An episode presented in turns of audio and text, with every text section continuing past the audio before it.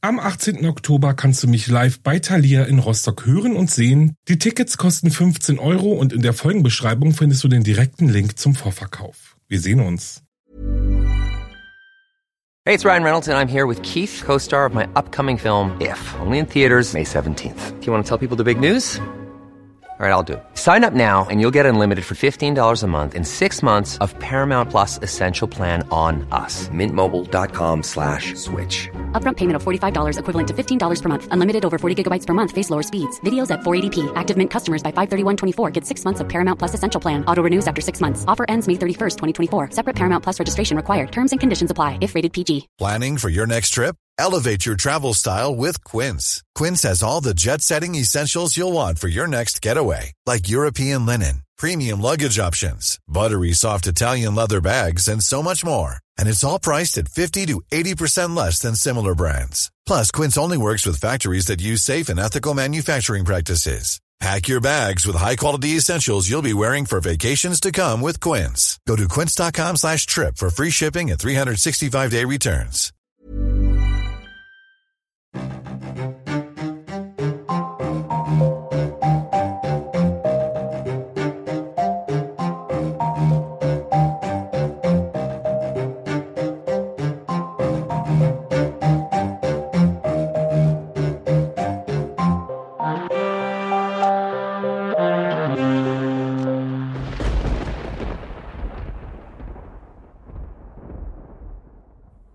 Hallo und herzlich willkommen zurück bei Wahre Verbrechen.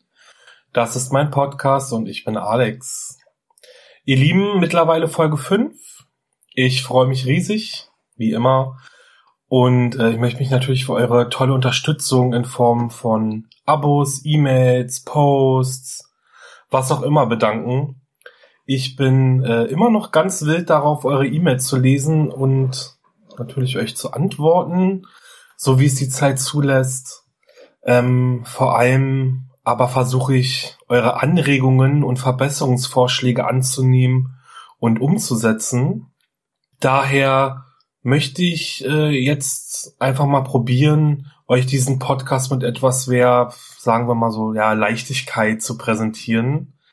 Denn äh, also tatsächlich ist es ja so, dass ich die Fälle, die ich euch vorstelle, äh, transkribiere, also ich schreibe sie auf, verfasse sie, um sie dann eben ja in einer flüssigeren Form vorstellen zu können.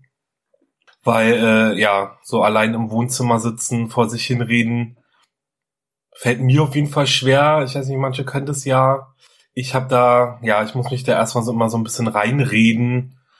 Und ja, ich habe auch gemerkt, es wirkt ein bisschen abwesend, wenn man sich denn oder wenn ich mich jetzt nur an dieses Transkript äh, halte. Ja, deswegen, ich versuche einfach dazu zu lernen, irgendwie so ein bisschen entspannter zu sein.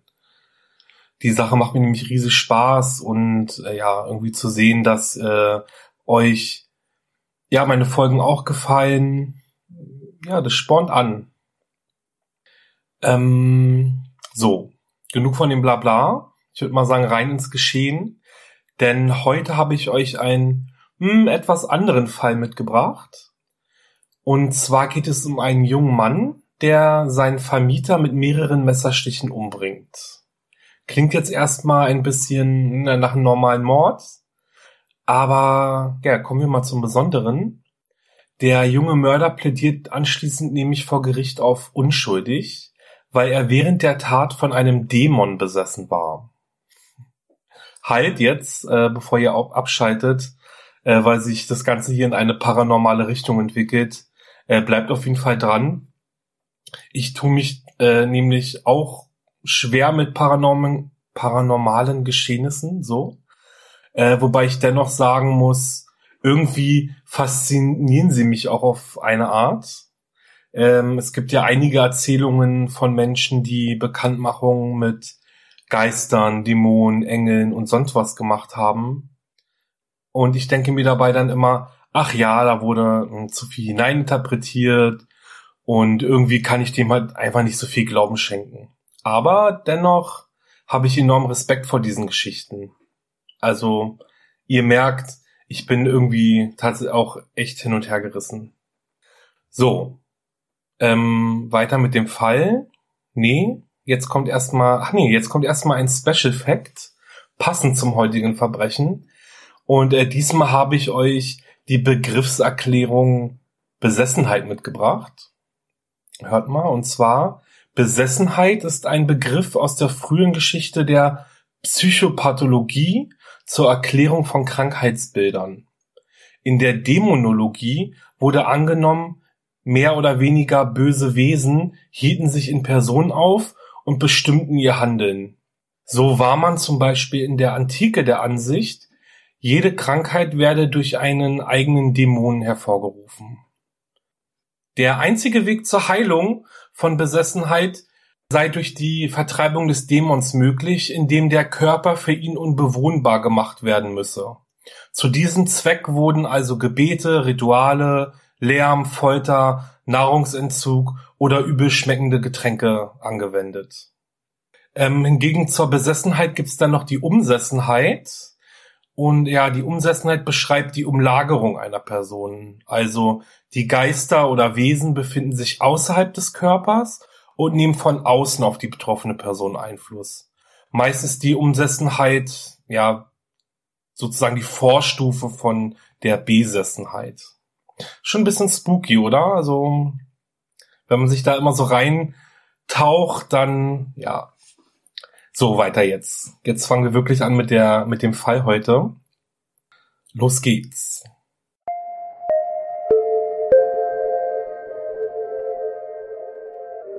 Am 16. Februar 1981 erstach der 19-jährige Arne Cheyenne Johnson seinen Vermieter Alan Bono mit mehreren Messerstichen. Bis es aber zu dieser Tat kam, gibt es eine echt seltsame Vorgeschichte. Denn im Jahr 1980 hatte der elfjährige David Gletzel eine unheimliche Erscheinung. David ist der Bruder von Arnes Verlobter Debbie und berichtete, einen Mann mit schwarzen Augen, einem schmalen Gesicht und Hufen gesehen zu haben. David wachte in dieser Zeit oft schreiend auf und bestand aber darauf, dass er nicht geträumt hatte. Er erzählte, der Mann würde ihnen immer wieder drohen, er solle sich vorsehen. Durch diese Träume veränderte sich David merklich in kürzester Zeit. Er wurde sehr still und nervös, hatte Angstattacken und wollte nicht ins Bett gehen. Verständlich. Davids Schwester Debbie war vollkommen überfordert und bat ihren Verlobten Arne, bei sich einzuziehen, um sie und die Familie zu unterstützen. Die Besserung blieb jedoch aus. David hatte immer schlimmere Albträume und eines Nachts entdeckten Debbie und Arne Kratzspuren auf Davids Körper. Außerdem hörten sie nachts plötzlich Kratz- und Klopfgeräusche auf dem Dachboden. Hilflos sah die Familie Glätzel nur noch die Möglichkeit, das Haus durch einen Priester von Dämonen befreien zu lassen und wandte sich an die örtliche Kirche. Es dauerte nicht lange, bis ein Priester zu den Glätzitz kam und das Haus segnete. Doch auch diesmal wurden die Dämonenangriffe nur stärker und intensiver. So wurden zum Beispiel die Geräusche vom Dachboden lauter und David nun auch tagsüber von seinen Visionen geplagt. Nachdem David nun aber anfing, in fremden Sprachen zu sprechen und sogar Passagen aus der Bibel und dem Buch Paradise Lost zitierte, welches der Junge nicht kannte, kontaktierte Debbie letztendlich die selbsternannten Dämonologen Ed und Lorraine Warren. Ed und Lorraine Warren erlangten unter anderem landesweite Bekanntheit, nachdem sie 1976 dabei halfen, ein Haus in Amityville von seinen Dämonen zu befreien. 1974 erschoss dort ein Familienvater sechs seiner Familienangehörigen und 1975 zogen die damaligen Bewohner aus dem Haus aus, nachdem sie von Poltergeistern terrorisiert wurden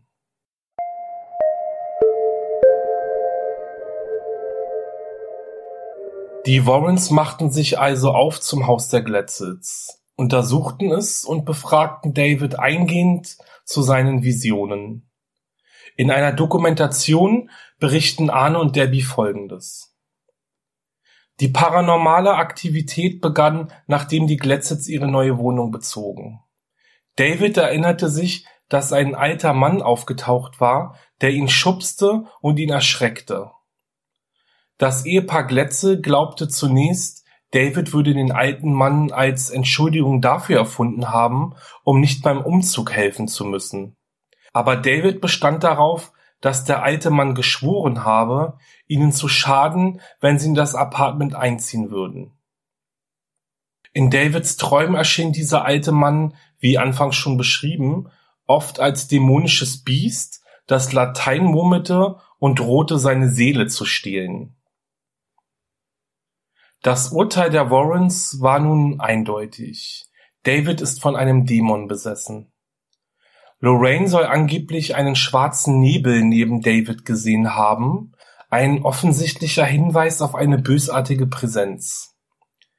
Debbie und ihre Mutter sagten den Warrens, sie hätten gesehen, wie David von unsichtbaren Händen geschlagen wurde und dass danach rote Flecken auf seinem Hals erschienen. Ein Familienmitglied wachte nun jede Nacht an Davids Bett, um den Jungen zu beschützen. Die Warrens waren sich auch sicher, David sei von mehreren Dämonen besessen, und so wurde er drei kleineren Exorzismen unterzogen. Lorraine Warren behauptete, dass David schwebte, eine Zeit lang mit dem Atmen aufhörte und sogar die übernatürliche Fähigkeit der Vorauserkennung demonstrierte, und dies insbesondere im Zusammenhang mit dem Mord, den Arne Johnson später begehen würde. Mit Genehmigung des Bischofs von Bridgeport führten die Warrens dann letztendlich als letzten Versuch, David von dem Dämon zu befreien, einen großen Exorzismus durch. Dieser dauerte mehrere Tage und endete damit, dass die Anwesenden bezeugen, ein Wesen sei aus Davids Körper hinausgetreten und in Arne hineingefahren. Während des Exorzismus machte Arne nämlich nach eigenen Angaben einen fatalen Fehler. Arne ist nämlich ausfällig geworden und hat die im Körper von David beheimateten Dämonen provoziert. Er bezeichnete sie als zu feige, um den Körper von David zu verlassen und forderte die Dämonen auf, wenn sie einen richtigen Gegner suchen würden, dann nicht in einem elfjährigen Kind. Sie sollten doch lieber in seinen Körper übergehen. Nach dem Exorzismus verbesserte sich Davids Lage und er zeigte so gut wie keine Verhaltensauffälligkeiten mehr an. Debbie nahm eine Stelle in einem Hundesalon an und zog zusammen mit Arne in ein neues Apartment, welches ihnen von Debbies Arbeitgeber Alan Bono vermietet wurde. Arne jedoch hatte sich verändert. Debbie berichtete, er würde regelmäßig in einen tranceartigen Zustand verfallen, in dem er nicht mehr ansprechbar wäre. Doch das Schlimmste sollte noch kommen. Am 16. Februar 1981 meldete Arne sich bei der Arbeit krank und besuchte gemeinsam mit seiner Schwester Wanda und Debbies neunjähriger Cousine Mary Debbie bei der Arbeit. Alan Bono war ebenfalls vor Ort und lud die Anwesenden zum Mittagessen in eine nahegelegene Bar ein. Es wurde also gegessen, geredet und sehr, sehr viel getrunken. Nach dem Essen gingen alle zurück in den Hundesalon. Kaum angekommen, fing Alan Bono an, provozierend rumzupöbeln und die Anwesenden zu bedrohen. Um die Situation zu entschärfen, verwies Debbie ihn aus dem Laden, doch Alan Bono weigerte sich zu gehen und griff sich die kleine Mary. Arne ging wutentbrannt auf Alan zu und befahl ihm, Mary loszulassen, was dieser dann auch tat, und das Mädchen rannte sofort zurück zum Auto. Laut Aussage von Arnes Schwester Wanda fand nun Folgendes statt. Arne stand knurrend wie ein Tier vor Alan Bono, zog ein Taschenmesser und stach wiederholt auf ihn ein. Er fügte Bono vier bis fünf gewaltige Stichwunden an der Brust und am Bauch zu. Alan Bono starb einige Stunden später im Krankenhaus an den schweren Verletzungen.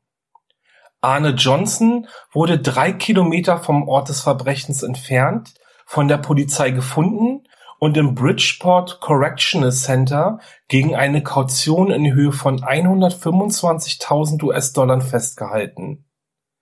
Acht Monate später stand er dann vor Gericht. Der Mord an Alan Bono war übrigens der erste Mord in der Geschichte von Brookfield, Connecticut. Bevor ich jetzt zum Gerichtsverfahren komme, gehen wir aber noch einmal zurück zum Tag nach dem Mord.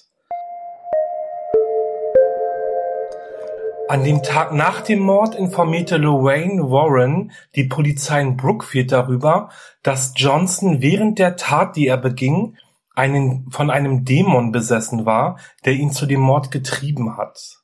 In Windeseile gab es einen riesigen Medienrummel rund um den Fall, welcher von den Warrens ordentlich angeheizt wurde.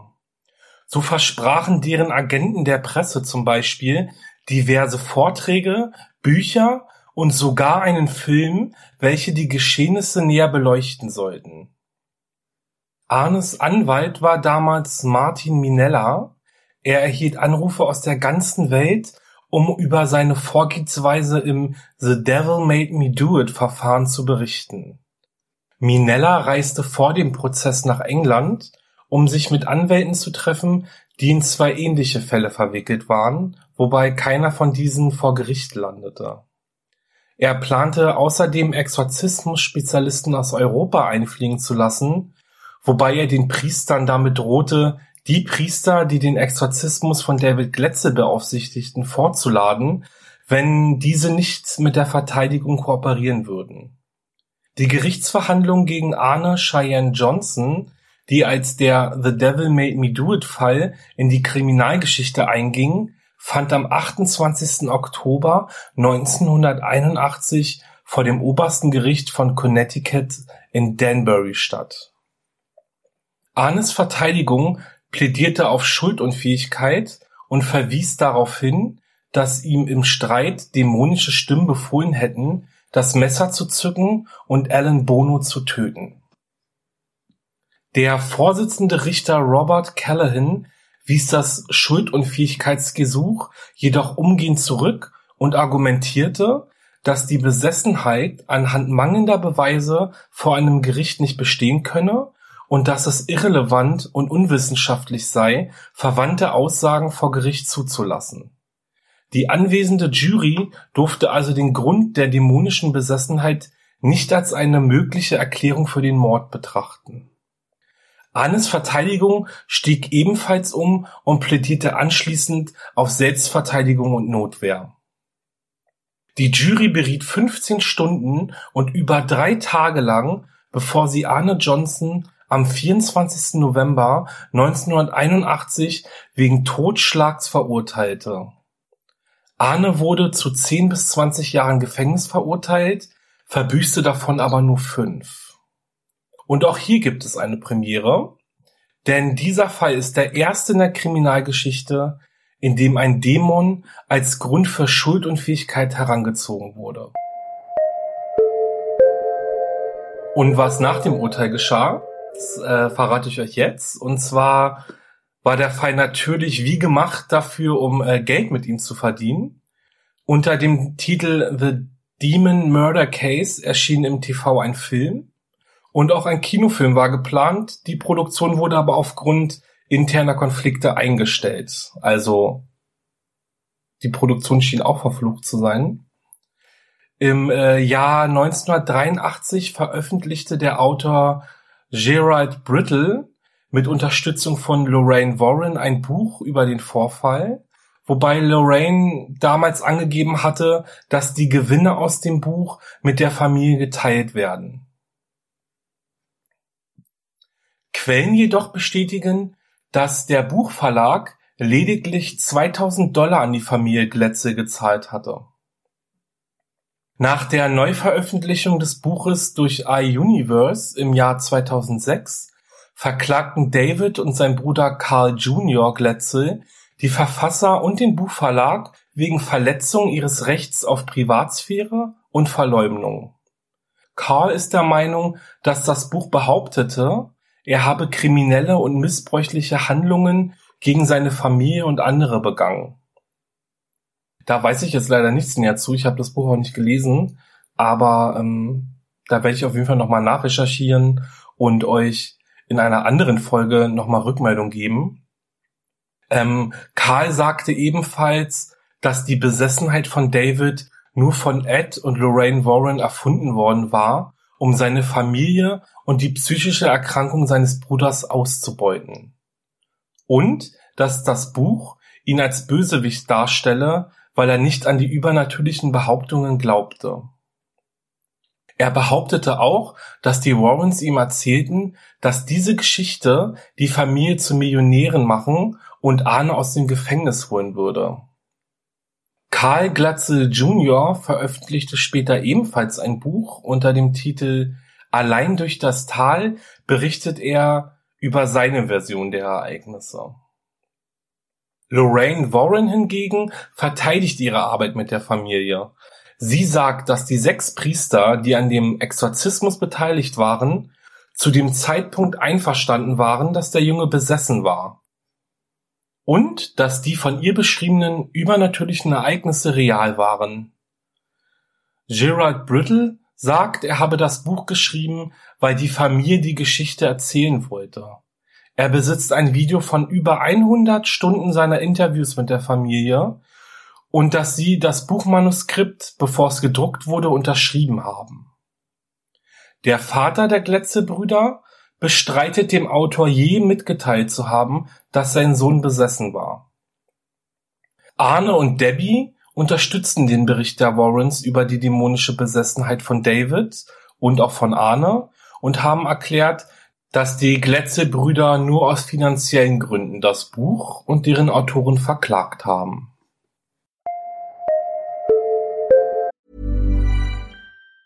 Ever catch yourself eating the same flavorless dinner three days in a row? Dreaming of something better? Well, HelloFresh is your guilt-free dream come true, baby. It's me, Kiki Palmer. Let's wake up those taste buds with hot, juicy pecan-crusted chicken or garlic butter shrimp scampi. Mm. Hello Fresh.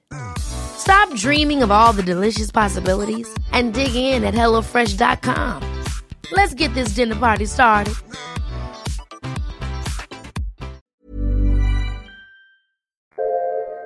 Und das war's auch schon wieder mit dem Fall. Ähm, ich fand es total interessant, mal wieder an dieser Folge zu arbeiten, weil es, äh, ja, wie ich schon anfangs gesagt habe, einfach so mysteriös ist. Ich meine, rational, so wie ich ja bei dem Thema bin, würde ich sagen, alle sind irgendwie die Sicherung durchgebrannt. Ja, ich meine, zu viel Alkohol, Streit mit Alan Bono, der Stress mit Davids Besessenheit. Ja, Alan Bono packt sich die kleine Mary und ja, also wisst ihr, was ich meine? Und ähm, das entschuldigt natürlich nichts, aber ich denke, wir wissen ja nicht, wie Arne generell so drauf war. Eventuell ist er ja eher ein aggressiver Mensch oder impulsiver Mensch, dem schnell der Kragen platzt. Ja, vielleicht aber auch nicht. Ähm, soweit ich weiß, lebt Familie Glatze natürlich noch. Also so lange ist die Sache ja noch nicht her. Es ist, glaube ich, keiner gestorben. Ähm, ja, Arne ist ja mittlerweile wieder raus. Äh, während er im Gefängnis saß, hat er ein äh, Schulabschluss gemacht und ich glaube auch einige College-Seminare, ähm, an einigen College-Seminaren teilgenommen. Also hat sich ziemlich gut gebildet.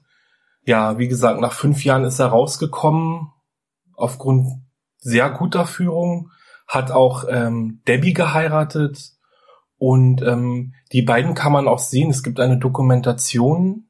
Ich ähm, weiß gar nicht, ob ich jetzt sagen darf, wie die heißt und auf welchem Sender oder von welchem Sender die produziert wurde. Aber wenn ihr jetzt mal äh, ja nachsucht im Internet auf bestimmten Suchmaschinen, dann äh, findet ihr die sicherlich ziemlich schnell. Weil dann könnt ihr euch die Dokumentation ja mal angucken. Ähm, ist auch ein bisschen kontrovers, weil ähm, soweit ich weiß, da auch einiges hinzugedichtet wurde dann von der Produktionsfirma so aller passend fürs TV eben.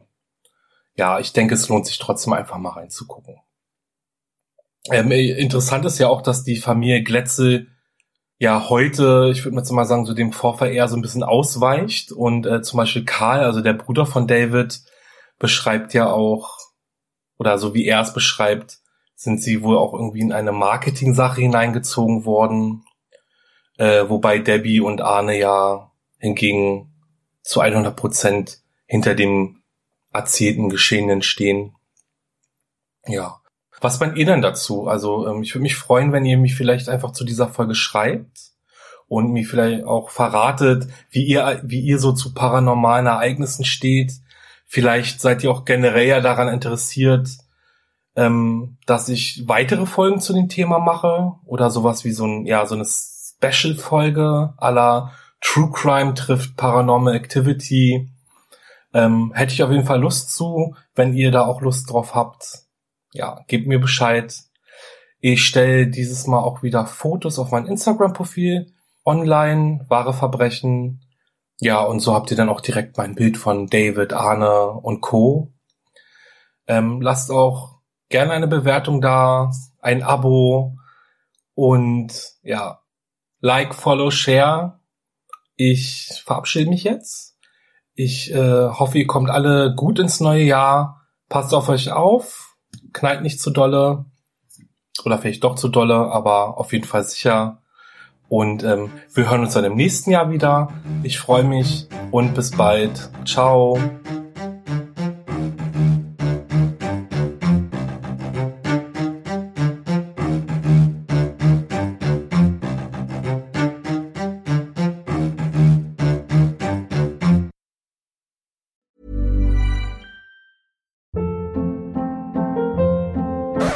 Hold up. What was that? Boring. No flavor. That was as bad as those leftovers you ate all week. Kiki Palmer here, and it's time to say hello to something fresh and guilt-free. Hello Fresh. Jazz up dinner with pecan-crusted chicken or garlic butter shrimp scampi. Now that's music to my mouth. Hello Fresh. Let's get this dinner party started. Discover all the delicious possibilities at hellofresh.com.